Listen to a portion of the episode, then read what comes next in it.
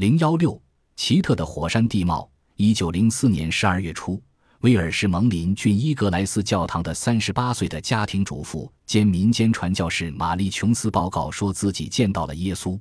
在随后的几个月里，琼斯很快成为了基督教复兴运动的一个领导人物，吸引了全世界的关注。尽管他关于基督教的福音布道并没有什么特别之处，但是当他传教时，人们却常常能看见奇怪的亮光。更奇怪的是，只有一些人。包括许多心存怀疑的记者能看见那些亮光，其余的人怎么努力也看不见。伦敦《每日镜报》的一个记者讲述了自己同一名报社摄影师的共同目击经历。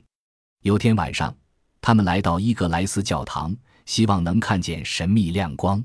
经过三个半小时的等待，他们终于看见在离琼斯布道的礼拜堂不远的地方出现了一处异常明亮、类似马车车灯的亮光。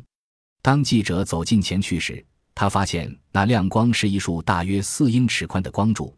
在它消失之前，从光柱的一端到另一端，以闪电般的速度发射出一种颤动的光辉。尽管记者旁边还有两个妇女，也都被那亮光搞得目瞪口呆，但是他惊奇地发现，附近其余十几、二十个人却什么也没看到。巴茅斯广告者报。记者贝里亚·埃文斯也曾描写过他所经历的上述奇特亮光。一九零五年一月三十一日傍晚，埃文斯正与琼斯传教士和另外三个人一起漫步，突然他看见道路上方出现了三道从山峰射向大海的亮光。山那边头有人，也没有房子，亮光会从哪儿发出来呢？又走了半英里。他们面前的乡村街道中央突然出现了一道离地大约一英尺的血红光芒，只有记者和琼斯看见了上述现象。埃文斯还报道了另一个伦敦同行稍后的类似经历。该位伦敦来的记者和他的同伴在小礼拜堂前面的道路和矮墙上方看到了一道白色的光带，而旁边的几个人却什么也没看见。目击上述亮光的记录很多。单个证人和集体证人很多。有一次，琼斯正在布莱克拉格的一座小礼拜堂主持宗教复兴活动，突然天上落下一个光芒四射的火球，把教堂照得通亮。还有一次，琼斯同三个同伴一起在大白天乘马车旅行，突然一道不知来自何方的亮光笼罩在他们身上，后面紧跟着的两辆马车的车夫。上面乘坐的几个曾经心存怀疑的记者和等待琼斯一些巴茅斯当地的居民都看见了那亮光。琼斯的许多亮光故事都带有超自然或精神作用的成分。二月二十三日，《巴茅斯广告者报》刊登了两个，其中一个是当地重要的农场主的报道。他们说，篱笆墙上突然出现了一个巨大的人影，然后升起了一个火球。他放出的光芒穿过那个人影，人影随之消失了。发生这一切的同时，琼斯和他的一些追随者们通过梦或者亲眼看见了基督和天使的造访。琼斯说，在一个漆黑的夜晚，他正行走在乡间小路上，突然看见了一团阴影。阴影走近，原来是一条黑狗，它不停地向琼斯大叫。直到琼斯唱起赞美诗才安静下来。琼斯相信黑狗是撤弹的化身。这些宗教经历主观性非常强，各种解释都有，人们的疑问也很多，因此常常不足为信。但是在将近一个世纪的时间里，这些亮光曾经是重要的研究对象。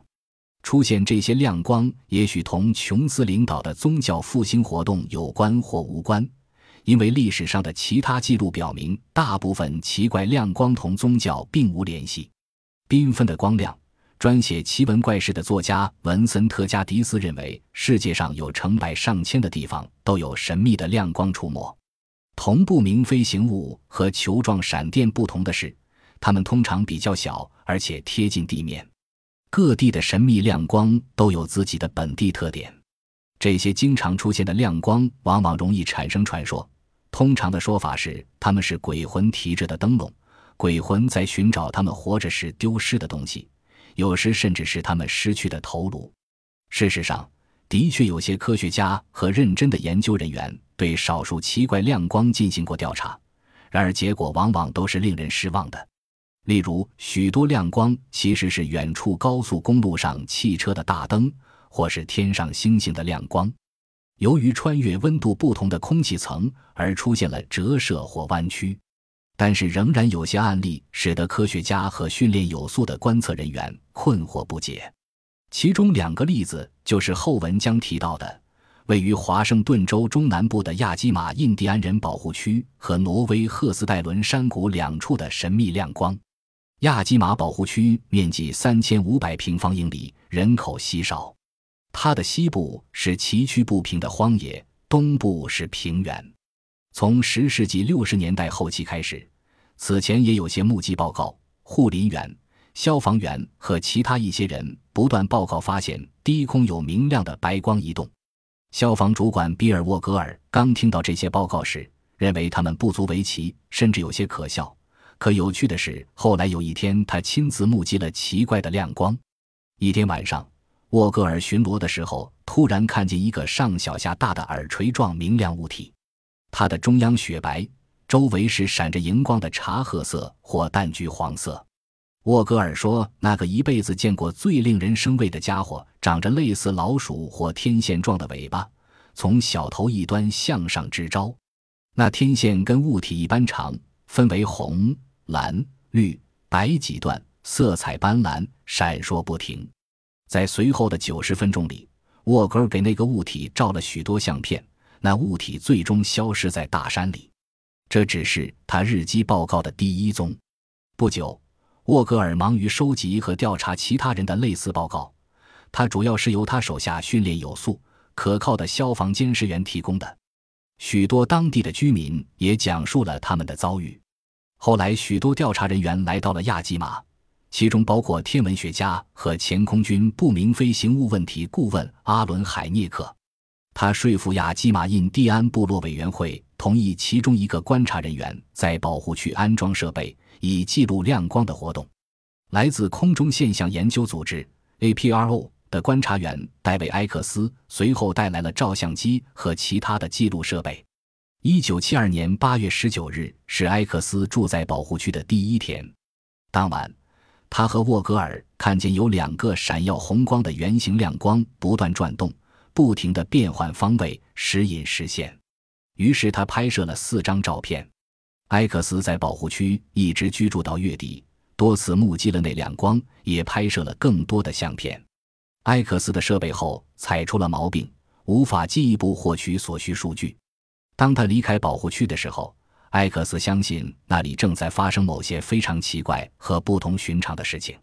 几天后，他又回到保护区采访证人，目击并拍摄了更多的奇怪亮光。他和沃格尔保存的详尽记录显示。那些奇怪的亮光，有的出现在地面，有的出现在高于地面的一点点处，有的出现在高空。后来，观察家格雷格朗也进行了对此事的调查，并根据自己的发现撰写了一本书。《亚基马消防观测员报告的最奇怪的经历是同亮光之间的进行的心灵交流。大部分目击的都是远处的亮光，观测员有时也能从几百码的距离看见那些亮光。但是他们不能靠得更近些，因为据他们报告说，有时他们的脑子里会突然听见有人警告向后退，不然你会受到伤害。这时他们心里紧张，只有踌躇不前了。有一个观测员曾看见自己的小屋上方有一股闪亮的紫光，他试图走出房间进行调查时，突然仿佛感到受到两个磁极相互排斥的作用，无法出去。他非常困惑。但下定决心要多试几次，结果几次下来，他怎么也跑不出去。更奇怪的是，有些观测员说，当他们看见这亮光时，他们会感到自己的注意力突然从被调查的物体上移开，目光随之转移到他们不想观测的其他物体上。还需要指出的是，许多亚基马地区的报告包含了目击宇宙飞船和外星人的内容，所以。